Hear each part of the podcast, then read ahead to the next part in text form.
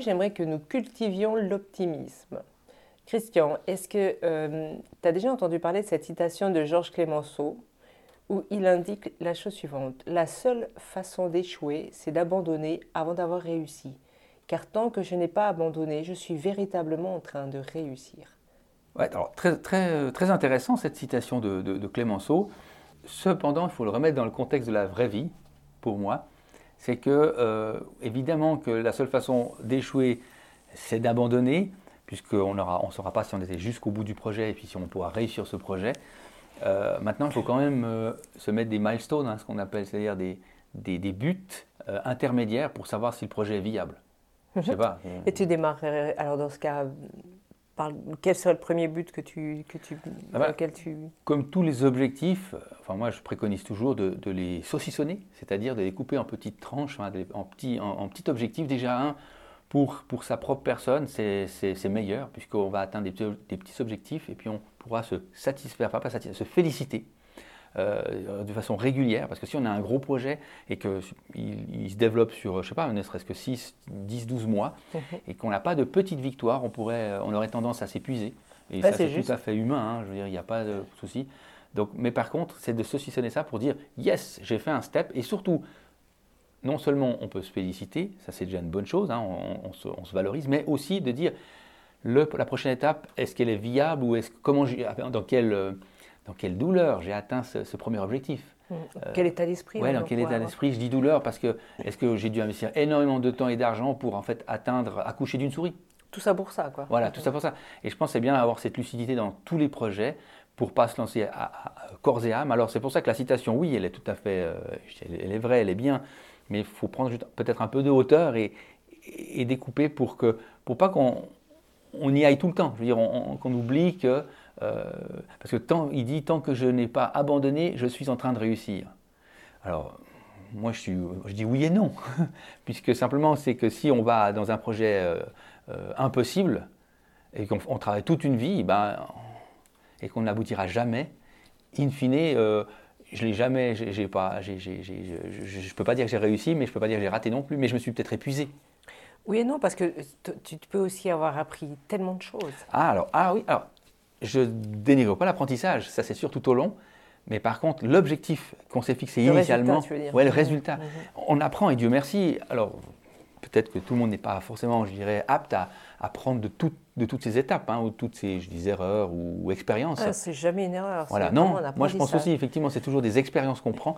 Maintenant, l'erreur est, tournée quand, si, on est, euh, si on voit le, le, le, verre à moitié vide, à moitié plein. C'est toujours une question de, point de vue. Mais une personne peut-être plus défaitiste aura tendance à dire euh, Oh là là, c'est terrible. Et puis une personne optimiste va dire Ah ben chouette, c'est un challenge. Mais en fait, là aussi, je fais comme le, lien avec ce qu'on aime, ce qu'on n'aime pas. C'est-à-dire que quand vous avez comme dans le travail ou ailleurs, hein, si vous faites une activité que vous aimez profondément, hein, je ne parle pas euh, intellectuel, mais vraiment une, activité euh, profondément que vous aimez, eh bien, tous les, les, toutes les, écueils qui vous arrivent, ça va vous construire, vous développer, et au contraire, ça va vous challenger. Alors que quand vous n'aimez pas l'activité, chaque petit problème devient un gros problème et un ennui. Et d'ailleurs, vous faites toujours « Oh, il m'a encore machin. Oh, voilà. Et donc, sur ce... c'est la proportion avoir le négatif continuellement. Oui, ouais, tout à fait. Donc, il faut être attentif. Et ça, c'est des signes aussi quand si on grogne sur certaines tâches, mais au travail, dans la vie privée. Alors, certaines tâches, on est obligé de les faire, comme on dit. on ne peut hmm. pas outrepasser. Cependant, si majoritairement vous êtes dans le grognement, bah, c'est quelque chose à se poser comme question en disant est-ce que je suis à la bonne place? Au bon endroit. Ça, c'est une bonne indication là, que tu transmets. Donc, en clair, euh, si euh, tu n'aimes pas le repassage, le nettoyage, le, rangement de la maison, tu as un meilleur temps de trouver une femme de ménage si tu as les moyens voilà. que de te faire tarter à faire. Oui, parce que ça, en général, ça vous met de mauvaise humeur. Ce qui veut dire quand vous retournez vers, votre, vers votre mari ou votre femme, bah, vous êtes grognon, vous avez emmagasiné des, petits cailloux hein, dans, le sac à dos, des négatifs, et puis ben, vous ne serez, pas, voilà, vous serez pas apte à rentrer en communication de façon adéquate, puis vous allez sans doute euh, euh, déverser cette, ce, grognement, on va dire, hein, euh, sur, sur, un, sur quelqu'un qui n'a rien à voir. Ouais, qui n'est pour rien. Qui n'est pour rien. puis la personne dit Mais qu'est-ce qui se passe voilà. Donc ça, ça, paraît anodin comme ça, mais au quotidien, on a des tâches qui nous, qui nous polluent. Ah, mais ouais, mais je trouve que c'est joli de le lire, c'est bien. Et, mais ça peut être aussi redistribuer, les tâches à d'autres ah personnes qui, à qui peut-être ils auront du plaisir à faire. Alors, oui, c'est ça la bonne nouvelle. Ou, pas. Ou pas. Et ça, c'est la bonne nouvelle, là, quelque part. C'est vrai que si vous n'aimez pas, il y a sans doute une personne dans votre entourage ou, euh, ou ailleurs qui. Qui ça ne dérange pas ou qui aime le faire. Et puis finalement.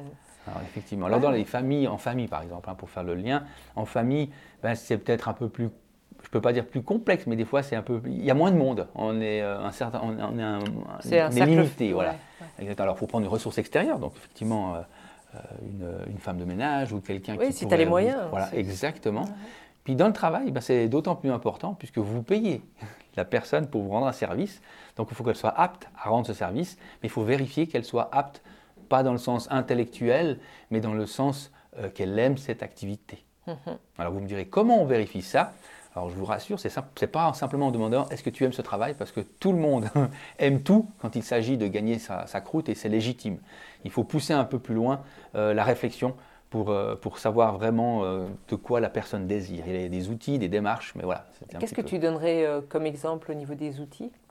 Il y, a, alors, il y a des bilans d'analyse, hein. il y en a plusieurs, je ne veux pas faire de plus spécialement, mais il y a des bilans qui permettent vraiment de déterminer comment vit la personne, son activité, comment elle vit telle ou telle chose. Et ça permet vraiment de voir profondément. Alors tout le monde, certains me disent, ah, c'est biaisé votre truc. Il n'y a aucun problème, allez-y, biaisez le système. Mais si le système est bien fait, il décèle que vous, voulez le, biaiser. Donc ça, c'est euh, intéressant à, ce niveau-là. Ça permet vraiment d'amener euh, des, des, choses pertinentes. L'idée, c'est qu'aucun des bilans est sûr et à 100% pour moi. Tous les outils, il faut les, faut les challenger justement. Mais après, il y a l'humain, celui qui va de toute façon l'accompagner et qui, oui. et c'est ça qui est important. va pouvoir déjà encore plus euh, euh, confirmer ou affirmer. Euh, c'est l'interprétation. quoi. Alors c'est vrai que si on revient au départ du projet, hein, puis c'était un petit peu à la base de la phrase de Clémenceau pour un projet, si on démarre, eh bien il faut dès le départ, si on peut s'assurer que le projet nous fait vibrer mm. et qu'on ne le fait pas par en, obligation. Ouais, par obligation ou par, je dis soumission, c'est-à-dire on a appris à dire oui euh, souvent, parce que mhm. notre éducation est ainsi soit-il, eh ben, je pense que ça peut, euh, ça peut hum, vous induire en erreur.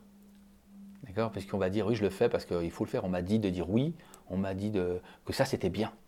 Et on ne va pas se questionner soi-même en disant mais est-ce que j'aime profondément ce projet ou cette activité? Mais comment est-ce que tu peux amener une personne à la réflexion par rapport à ça? C'est-à-dire que, ok, euh, on, lui propose un projet, ce projet, ben, il il n'est pas plus interpellé, intéressé par euh, ce projet. Donc, euh, comment est-ce que, si c'est une personne qui ne sait pas dire non, comment est-ce qu'il fait?